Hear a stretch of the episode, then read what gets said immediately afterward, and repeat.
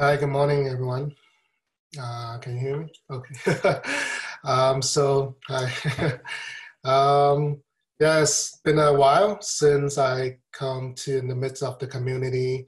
Uh, I think it's before the lockdown. I think in March, the last time that I was here.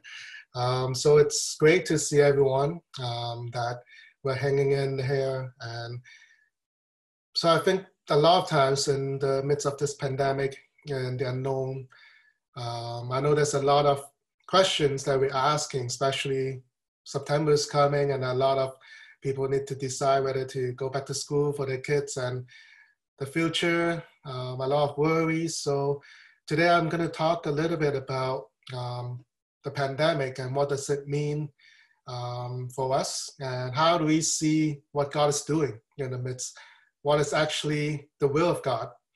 Um, these are some questions that I hope to gives you some approach to see what's going to happen and you can make your own decision and ask God your own questions. But let us start with a prayer. Dear Lord, Heavenly Father, we thank you for gathering brothers and sisters today.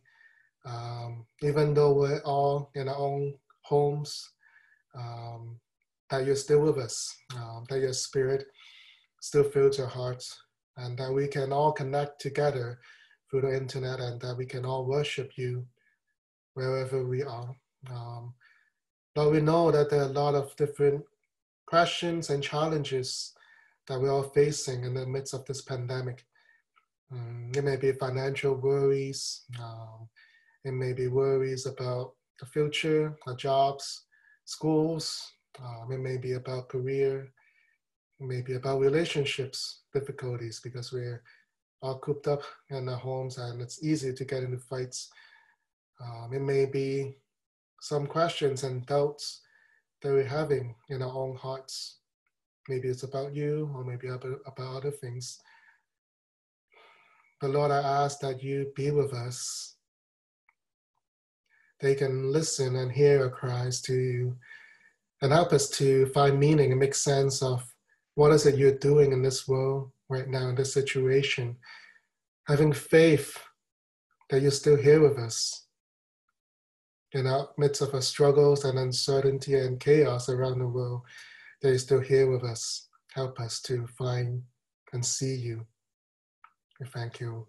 Pray all these in the name of the Father, Son, and Holy Spirit. Amen.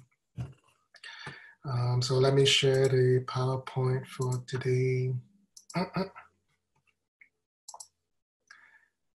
Yeah, so today's topic will be on the pandemic and the will of God. Um, I guess this pandemic has been happening since the beginning of the year, and the lockdown for us has happened since March and April. Um, I don't know how you're feeling about this, or how do you you pray to God um, whether we want how do we want this to be open? But we know that when things go back and open up, normal is not going to be the same. Um, what does the new normal mean to us? And how do we make sense of why this is happening?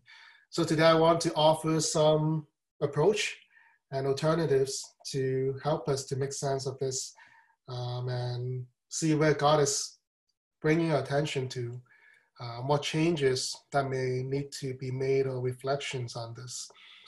Um, so, how do we interpret what God is doing during this time? In Matthew 24, Jesus always talks about the end times and and when the ending apocalypse or end of the world is coming, there'll be signs, and we are called to read these signs of the times. and we know that in Matthew 24, Jesus talks about how there'll be wars, people against people, and there will be natural disasters, the earth will quake and flooding will come. So these are all signs of the end times before Jesus will come. But I'm not saying that this is what is happening right now, but there's signs of the times that we need to read and prepare ourselves because no one knows. No one knows when Jesus will come back, and we have to always prepare. Um, at the beginning of the pandemic in February, March, Um, N.T. Wright um, wrote in the Times article with this photo of an empty church, of the empty church, um, where people start first started to worship online, and he questioned what is happening to the church. What does it mean to gather for the church? N.T. Wright is one of the most famous scholar on New Testament of our time today, and there's a lot of wisdom into what he says. So this is his part of his quote. Um, instead of seeking explanation of our present disaster, we should recover the biblical tradition of laments, an expression of solitary, be both with our fellow humans and with God Himself, who in the old times that grief for His people in fatality and in the person of Jesus grieves for Lazarus. The Christian tradition, Wright argues, doesn't offer us to explain, doesn't require us to explain what's happening and why. In fact, it's part of the Christian vocation not to be able to explain and to lament instead. So N.T. Wright was saying that a lot of times when the people in the society um, ask what's happening and why, we often are quick to offer quick answers and an easy hope a lot of times we want to point that um, Jesus is the salvation and hope, and we need to grasp onto him no matter what. That's true, but also in a way, we shouldn't be quick, so quick to easy um, offer easy solution, but that we should lament and grieve instead. Take some time to ask God what's happening instead of going through this quickly and ignore what is the making up, what is leading up to this disaster pandemic. So this is what is N.T. Wright is asking. There's a lot of people that criticize him for that, that Jesus is the answer, but but I think he is onto something that we should lament and take some time to reflect and not to pass it over, because this is a once in a lifetime um, incident. I hope this is not going to happen too often, but so that's another approach, um, which I will share more today.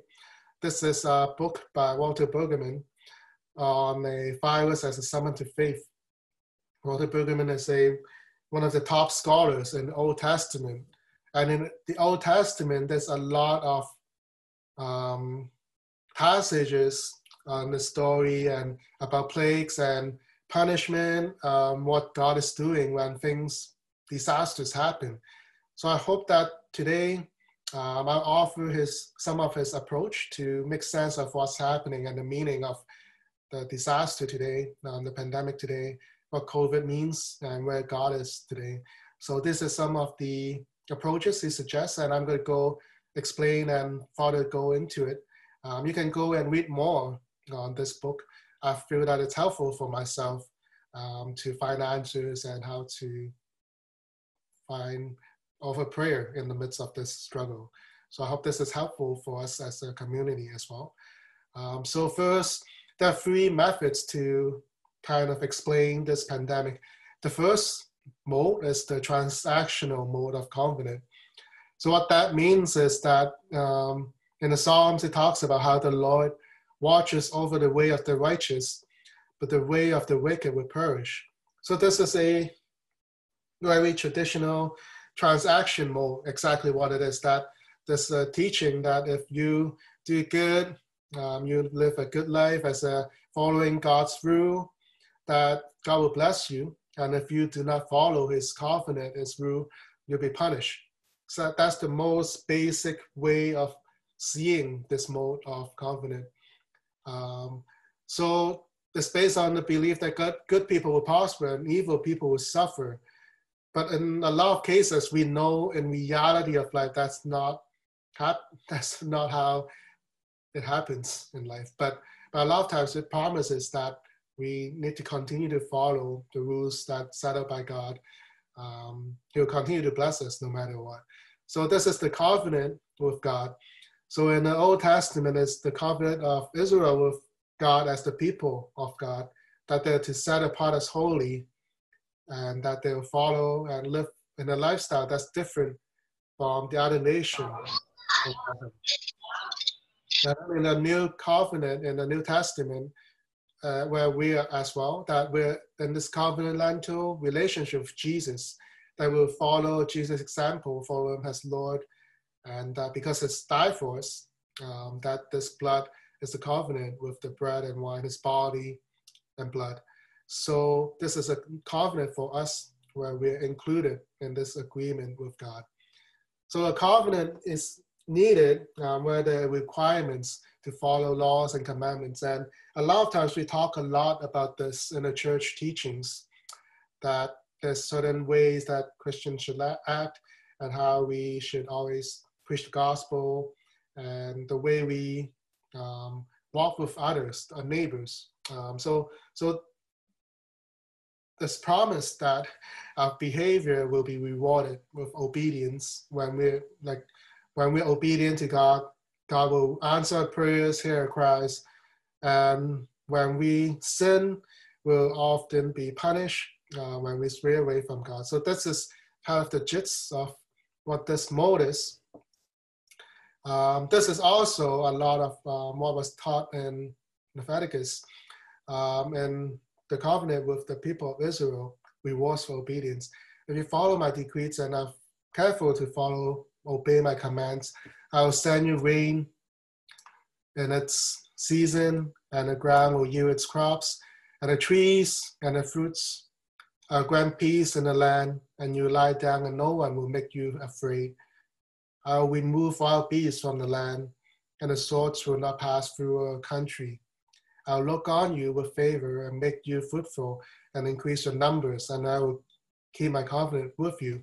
So this is the way that this is set out, that if we obey God's covenant, his rules, his commands, God will bless us through rain and a season so that we'll have enough food for the harvest. We'll get fruit in the trees. There will not be war in the land. Um, that we shouldn't be afraid to go out on the street. Um, there will not be violence. Um, there will not be beasts um, and roaming in the land like lions and things. Um, so we'll, we'll, have peace in our country, and we'll be fruitful and multiplied in our numbers. So is this happening? Is this happening to what the world is um, going through right now? Obviously not. So does that mean? Does that mean that God is punishing us? Um, this is right after the previous passage, punishment for disobedience.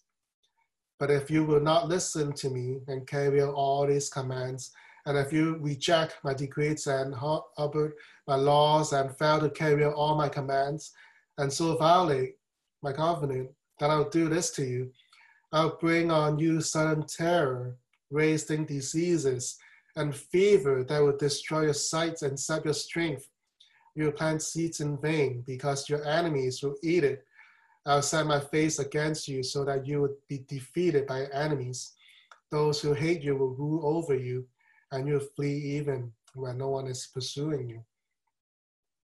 This is pretty scary stuff. Um, that when we don't listen to what God is saying, that these will be the punishments for disobeying Him. That if we fail to carry out God's commandment or go worship idols, um, that there'll be sudden terror, there'll be diseases and fever, we'll be without strength. Um, so this is pretty obvious that when you're sick, you're fragile and you cannot go out, you can't do anything. And what we planted in the ground will not be benefit from its fruits or harvest because it will be taken away from us. No food will come. And that will be constantly being faced with sword and violence. Um, people will rule over us. There will be hate will, rule over you. And you'll flee even when no one is pursuing you. You'll constantly be afraid of what's happening. Um, so this is pretty scary stuff. And, and does that mean that God is punishing us? So I noticed at the beginning of the pandemic, a lot of preachers will be saying, oh, this is God's punishment um, for all that we have been doing. Um, this pretty easy answer, this easy answer to say that humanity have been wrong and have been swaying away from the direction that God wants us have sinned, and we notice a lot of things that that's actually not in God's standard. So this may be um, God's punishment for us. It's that that easy. Um, so through that two passages is that obedience will be rewarded with blessings. Disobedience will be with punishment and curses.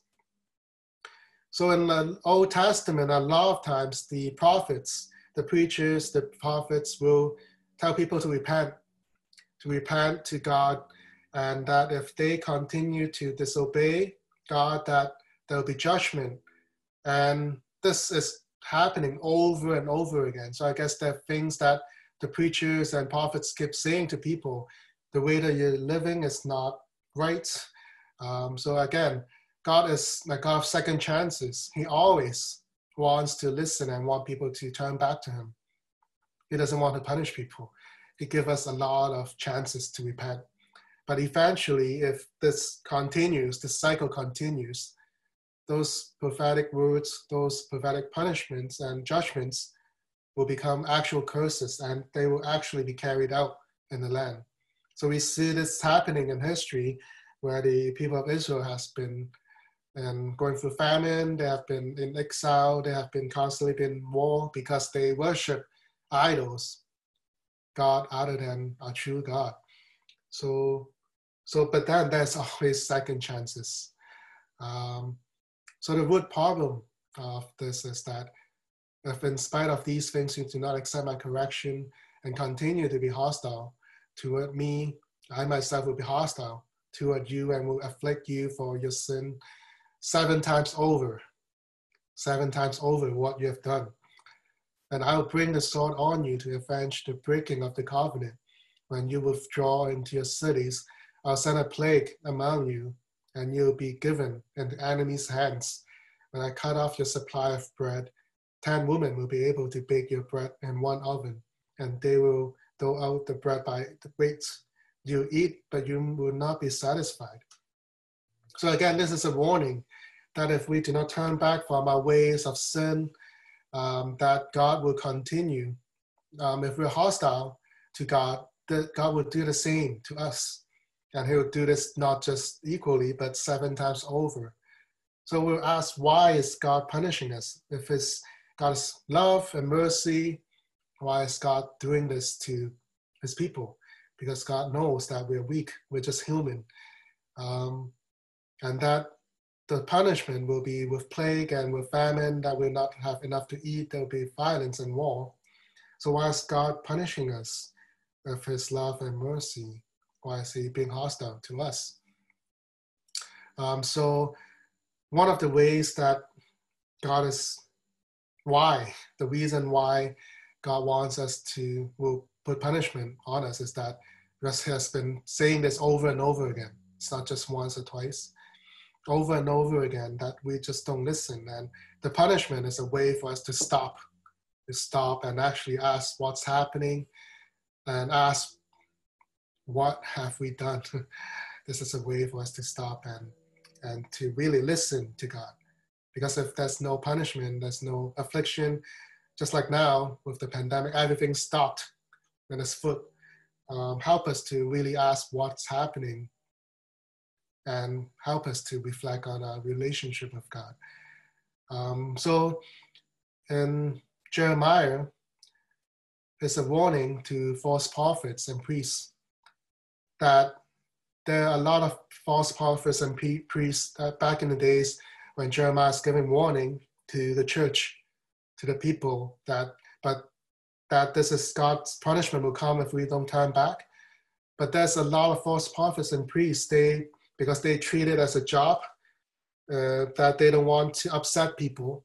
Um, that so they there are a lot of false prophets saying it's okay, don't worry about it, peace will come because we're protected by God. We don't need to be afraid. So this is a warning that Jeremiah is saying to those false prophets and priests that here are the prophets saying to them, You shall not see swords, nor shall you see famine, but I'll give you true peace in this place.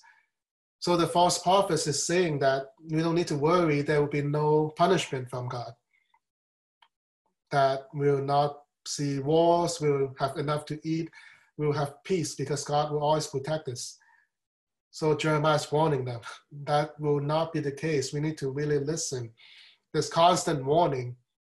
Just like in the world today, there were constant warning from scientists, from a lot of different voices that there will be global like climate changes for years and years, that the way that we're living is not sustainable, that we're abusing the earth, but we have not listened. We continue to consume, consume more than we need.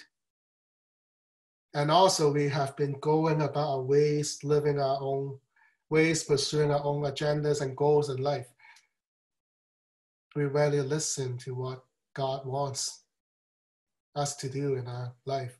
We rarely listen to what God's calling us for life. So, not uh, things are not okay. We need to be aware of that. So that's why N.T. Wright is saying this is time to lament, to grieve. We need to pause and ask God, why is this happening? Is there something wrong? Things are not okay the way it is. So we need to pause and listen. Things, punishment is here, some ways. So we're here to ask what God is saying. And again, this is God's response to these false prophets from the least to the greatest, all greedy for gain, prophets and priests alike, all practice deceit. They dress the ruin of my people as though it were not serious. Peace, peace, they say, when there is no peace. So, as leaders in the community, in the church, we need to really say it as it is that things are not okay, there's no peace things are not good and we need to listen to what God is saying. There may be something wrong that God is, and we have not listened in the past. And this is a way that God is drawing attention, our attention back to Him. Ultimately, it's because of love that God wants the best of for us. The way, but the way that we're living is not beneficial to anyone, and it's hurting humanity. It's hurting society as a whole, and that we should not just put a band-aid on wounds. but to say that there's no peace at all. We need to listen and hear what God is saying. We need to make changes that the past normal is not okay. That's why we are in this situation. So given that the past is not okay, what does the new normal look like? How do we change?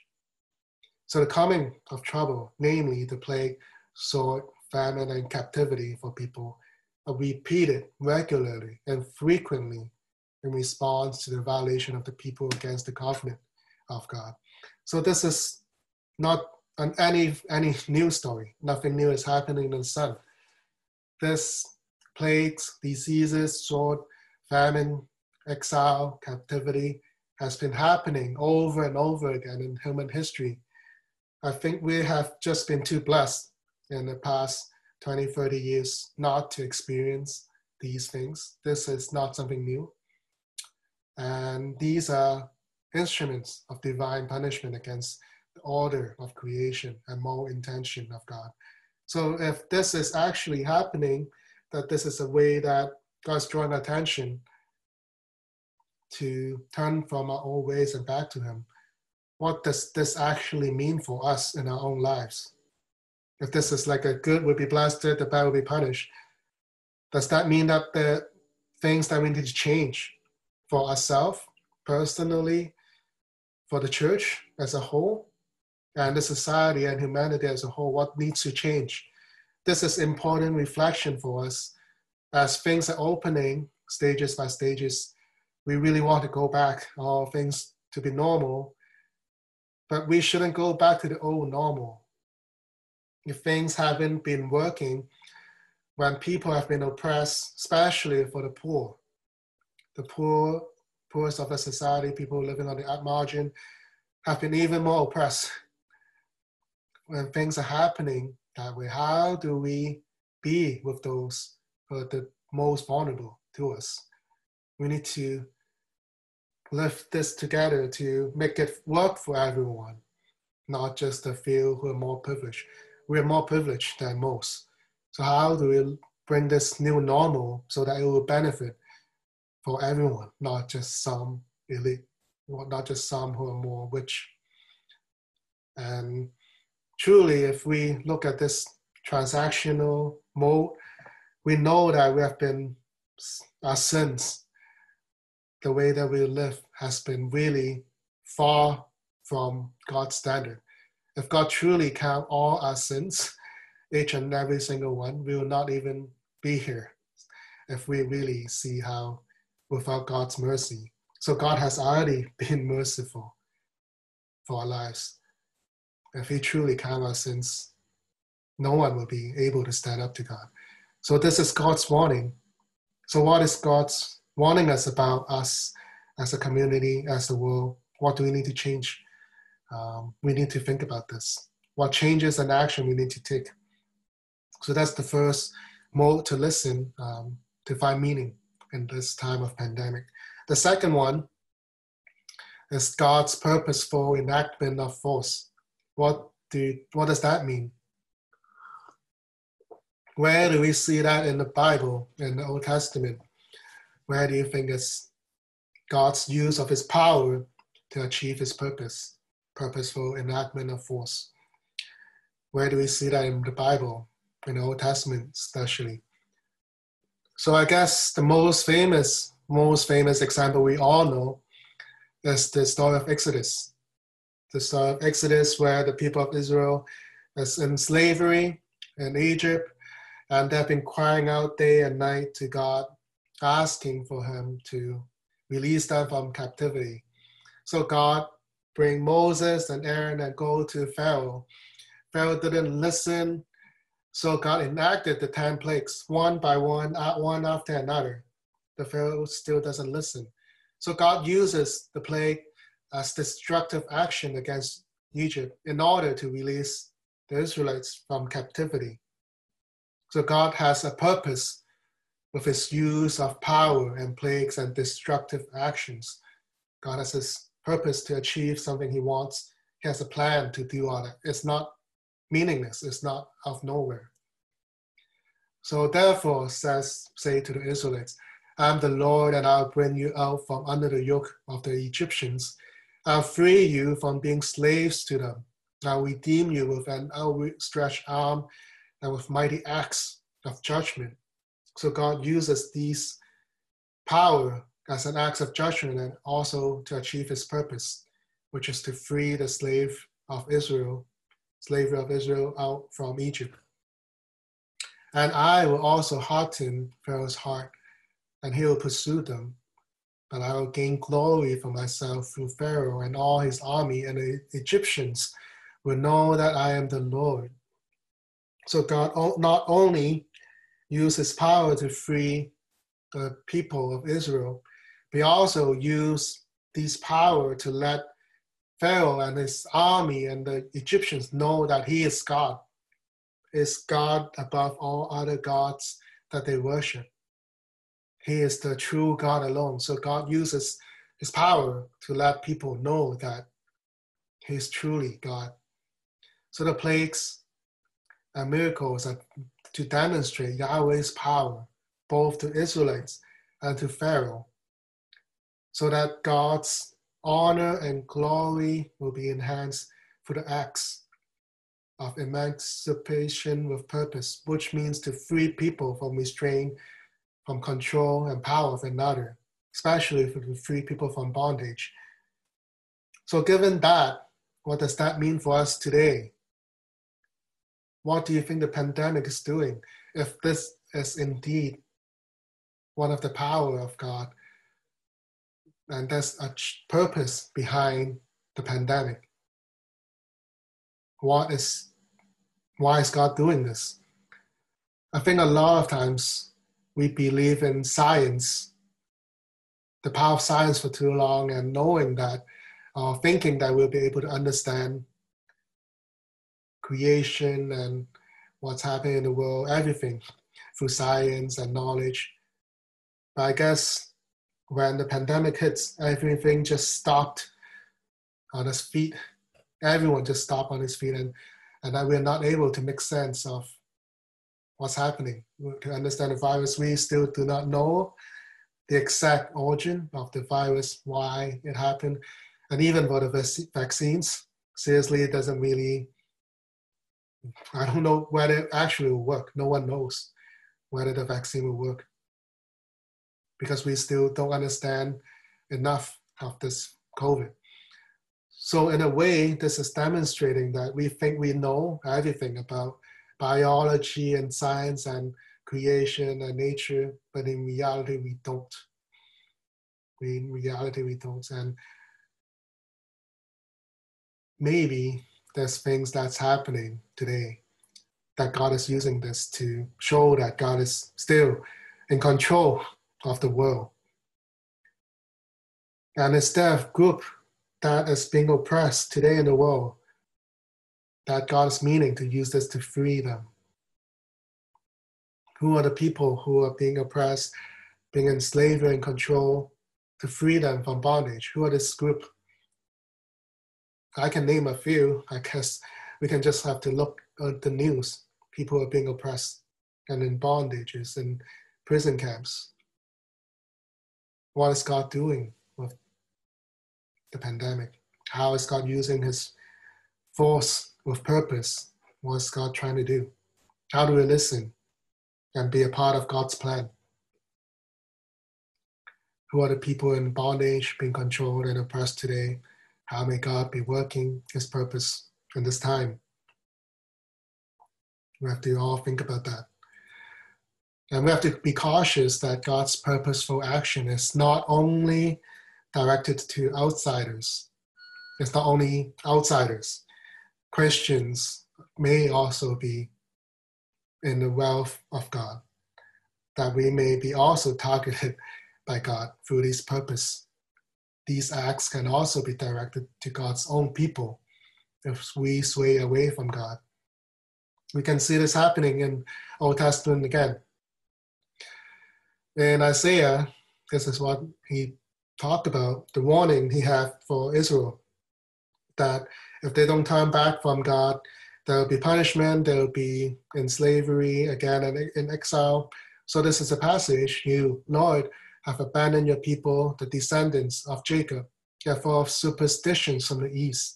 They practice divination like the Philistines and embrace pagan customs. Their land is full of silver and gold. There's no end to their treasures. Their land is full of horses, and there's no end to their chariots. The land is full of idols. They bow down to the work of their hands, to what their fingers have made. So people will be brought low and everyone humbled do not forgive them. Go into the rocks, high in the ground. From the fearful presence of the Lord and the splendor of his majesty, the eyes of the arrogant will, will be humbled, and the human pride brought low. The Lord alone will be exalted in that day. So, what's happening with this passage? This is a warning from Isaiah to the people, God's own people. So God's plan and action is not only directed to outsiders, God will judge even more severely to his own people. In that previous passage, God talks about several things, sins that the Israels have committed. Therefore, superstition, so the religious priests, leaders, prophets have been worshipping pagan gods, uh, gods around them. they are not worshipping God truly. And they even brought those pagan customs into the temple. So God is really angry at that. And there were even human sacrifices in those temples. God never asked us to sacrifice humans, but that was some of the practices. God is really angry at those. And also, they trusted in their wealth. They're building silver and gold to no end. So they're building the wealthy and the royal treasury. So these are the wealthy people, the landowners in the society, and they're oppressing the poor, the people in the margins. So these are several layers of um, people in the, in the society. And they also trust the horses and chariots. So they build their military power. So they believe that they have a great military power. No one will be afraid like no one is able to touch them. So we see in the world, we trust the military power more than we should, especially in the US and other countries. We always boast of our military, thinking that nothing will happen to us because no one will be afraid to, no one will be able to come and shake our place in the world.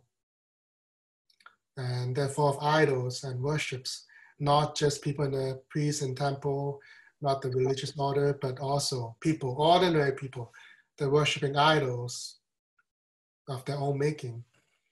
So today we may not be worshiping idols of other religions, but we also worship our own success, our own achievements. We also worship the power of money, the things we consume, material possessions. So we're all in this. So, how do we, what is this warning to us about today? How is God speaking to us with this? So, how is the COVID serving God's purpose today? What may God's intention be?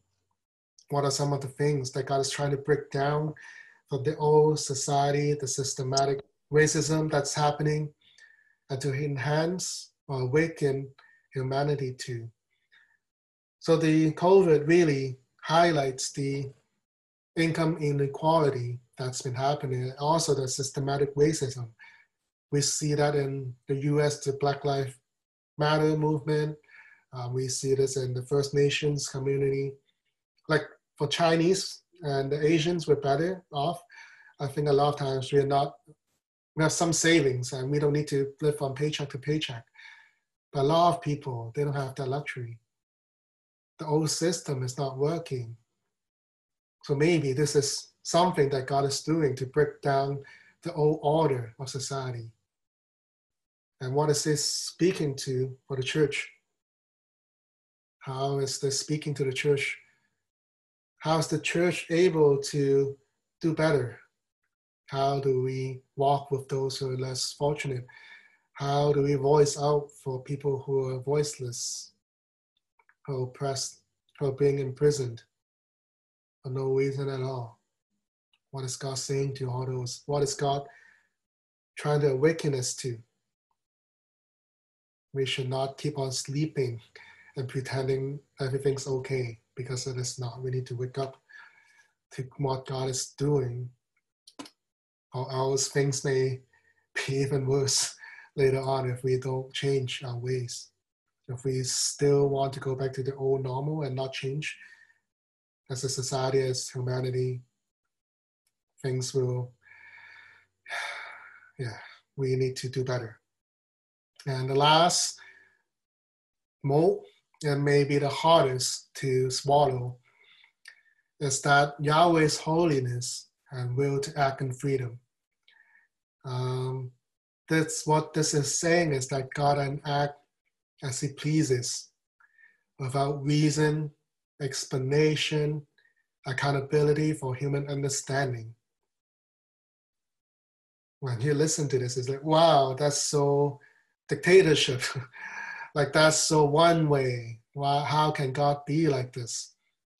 But seriously, if we believe that our God is Yahweh is the God of all creation and universe, He is not bounded by our reason and our understanding. He is free to act as He will. He doesn't need to explain why even though there's suffering and disaster, there's no reason. He doesn't need to explain because he's God of all. He knows better than us. So what's how do we where do we see this in the Old Testament? Where do we see this in the Old Testament? We see this in the book of Job when he was suffering and asking why, what's happening to him, why did he need to suffer for? He acted holy all his life. He treated everyone um, so nicely and that he didn't sin and he loved his wife and family. Why is everyone dying around him? Why is he suffering from this illness? And then God answered him at the end. And he God just asked Job these questions. Where were you when I laid the earth's foundation? Tell me if you understand. Who marked off its dimensions? Surely you know. Who stretched a measuring line across it? On what were its footing set? Or who lay its cornerstone while the morning stars sung together and all the angels shouted for joy? Have you ever given orders to the morning or shown the dawn its place? That it may take the earth by the edges and shake the wicked out of it. So this is the passage in Job where God asked Job, when he asks those questions, there's no answer to that because that God has his freedom to act and that God, when God created the universe, where is he? Where is us? Each of us, we're just mere human.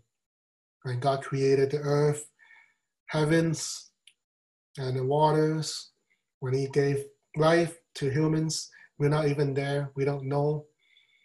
So a lot of times this is saying that God is behind the scene working and we don't know his purpose. And he doesn't need to explain to us that God can act as he pleases without reason, explanation, accountability, human understanding. We often see that God is seen as loving and merciful, but he can also, he doesn't need to offer any closeness or intimacy. God has no obligation to answer us for such availability.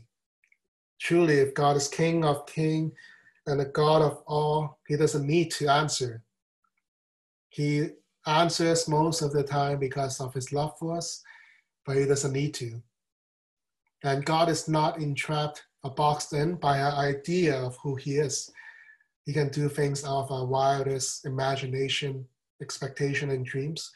So a lot of times we want to offer explanation, a meaning, and box God in, saying, oh, God must be giving punishment to humanity um, God is, must be doing this so that we have, so those meaning and boxes are for us to, for us to be easier to understand and accept what's happening to us.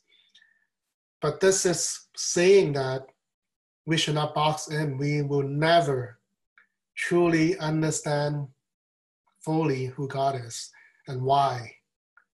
We have to be okay with the uncertainty and be okay with not knowing the answers. We have to be okay with that. We're just humans and we have to be okay to not knowing. So this runs against uh, reason and logic of the idea of science again, um, uh, idea of searching for answers and meaning, the cause and effect from um, enlightenment thinking. So this is just having an absolute definite answer is just recently in our human history through the Enlightenment thinking. Back in the days, it's okay. People usually don't really not able to uh, give definite answer. It's because we rely on science, technology, research, empirical evidence for everything. We're so used to it. The black and whites, one or zero, yes or no, a binary thinking. We're so used to that. We that's why we want to box God in the same way. But God cannot be domesticated like that. So a lot of times, in the, even in the seminary, we have a lot of doctrines and theology, Uh, and even in the traditions, we want to say, "Oh, we do things like this because God is." We have to worship God in a certain way, but we have to know that even the most sophisticated theology or knowledge of God is not able to, to interpret God fully. Our understanding of God is so limited because God is God. We have to be okay that God is a great mystery and we have to respect that.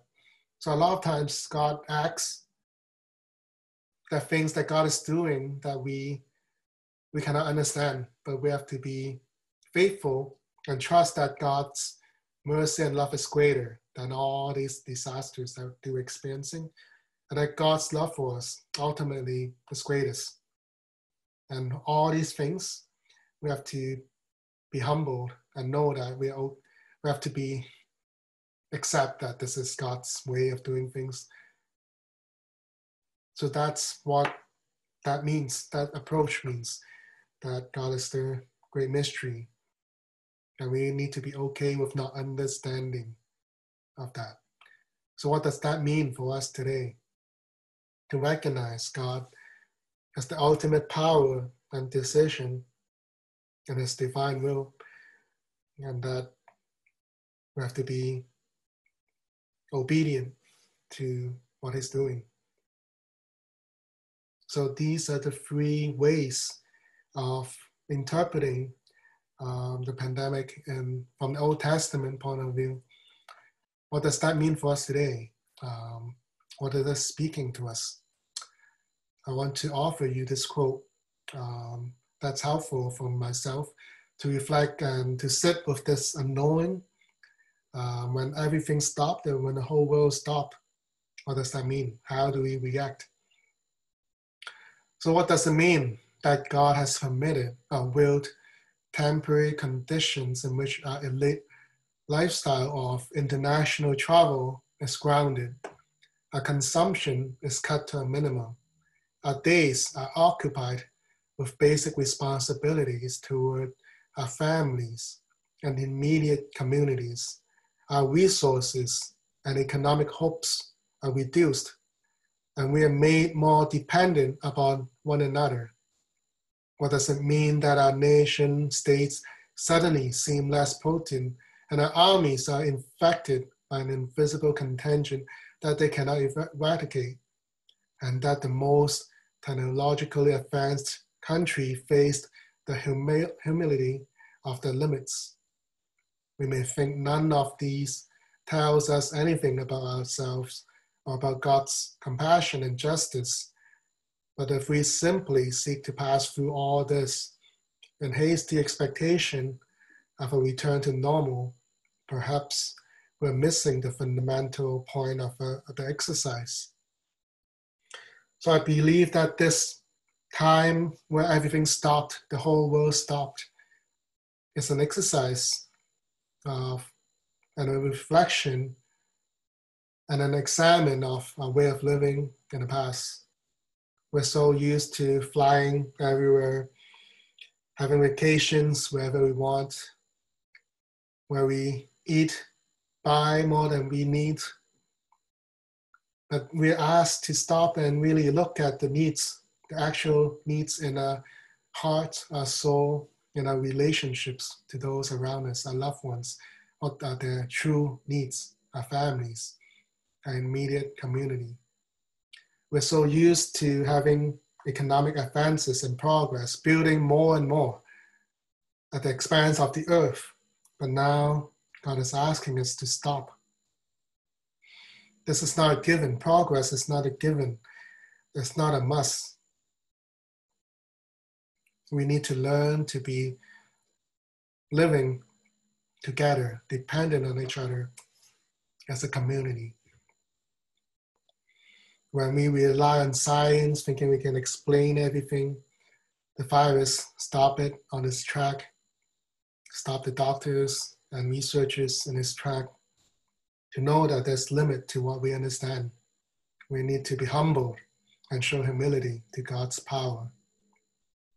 This is a time for us to reflect and examine ourselves. What is God asking us to change personally, as a community, as the church, and as humanity as a whole? And just to end today, again, go back to those reflection questions.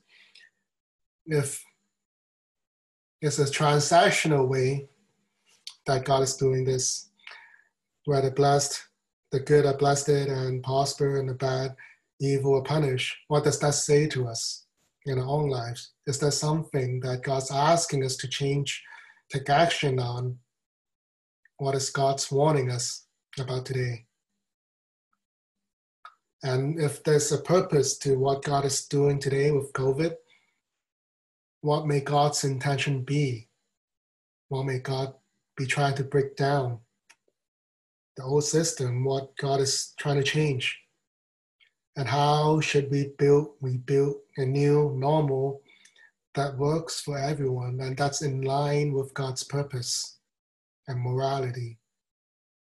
And in the end, if this we know and accept that God is all powerful, He's the God of the universe and creation, and He doesn't need to answer to us.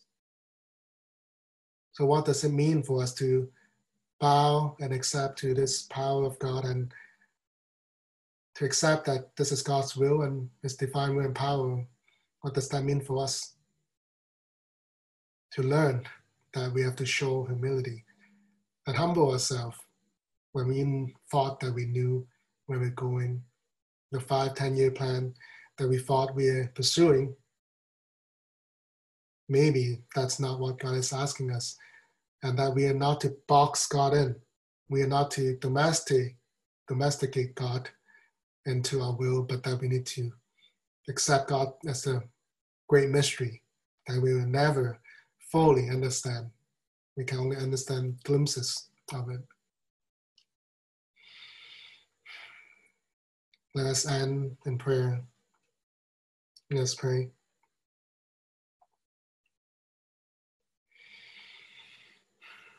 Lord Father,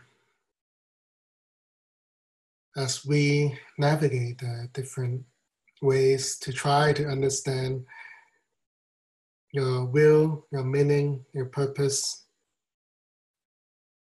of this time of pandemic, what is it that you're trying to do?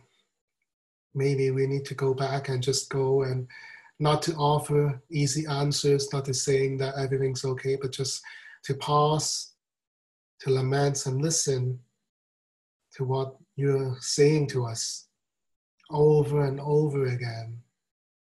And now we're really forced to listen to what you're doing, what you're saying to us, what changes you're asking us to make. Now we have to confess our sins as individuals, as the church, as a society, as the humanity as a whole, that we have not been taking good care of the earth. We have not been taking care of the people who are most vulnerable in a society. We have not been taking good care of people around us, our loved ones, our family, our friends. We are not being good with you. A lot of times we have not listened to you we have been living our own ways, thinking that we know you. Actually, we don't. Lord, I ask that you continue to speak to us. Help us to learn to listen and use this time to, of pause as the world stops to know what is truly important. Not to just brush it off and go back to things that they were because we know that this not it didn't work. Help us to listen to you, learn to build this together where the new normal can really be aligned to your will and help us to live together as a community to learn to be interdependent, just like in the old days in the early churches, that we no one is lacking, no one is without. Help us. Help us to see the needs around us, the elderlies, people who have less, and people who are imprisoned in our society, people who are suffering from injustice. Help us not to be afraid to speak out for them.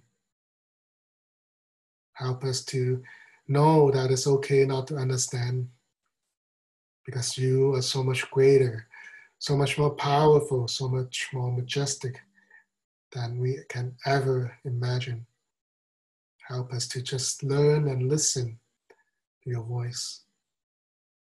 We thank you, Lord, for all that you're still doing and still loving us in the midst of our troubles.